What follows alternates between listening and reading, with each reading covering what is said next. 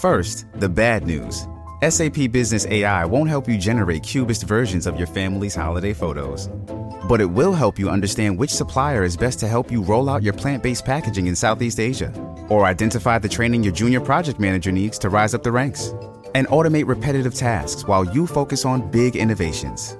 So you can be ready for the next opportunity. Revolutionary technology, real world results. That's SAP Business AI. Bienvenidos al podcast Dormir Rápido. Aquí encontrarán episodios de dos horas de sonidos de la naturaleza y música para ayudarlos a relajarse y conciliar el sueño fácilmente